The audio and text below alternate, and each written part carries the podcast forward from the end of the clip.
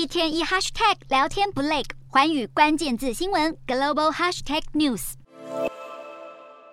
为了追悼今年七月不幸遇刺身亡的日本前首相安倍晋三，日本政府二十七号在东京武道馆举行一个小时的国葬仪式，将近两千名现任跟前任国会议员以及大约三百名地方政府相关人士，最近先后收到訃文。然而外界踢爆回复是否出席国葬的最终截止日期，疑似日期印错了，直接就用贴纸覆盖，不免让人质疑是否太过敷衍了事。另外，许多人莫名。莫名其妙收到邀请函，不禁疑惑政府拟定邀请名单的标准。例如导演宫本雅门就提出质问，是否记错了？同时表达反对国葬的立场。整场国葬估计花费高达十六亿六千万日元，大约三点七亿台币。尽管争议不断，还是会如期登场。美国副总统贺锦丽、新加坡总理李显龙、印度总理莫迪、澳洲总理艾班尼斯等来自一百一十六个国家跟地区以及国际机构的政要都将出席。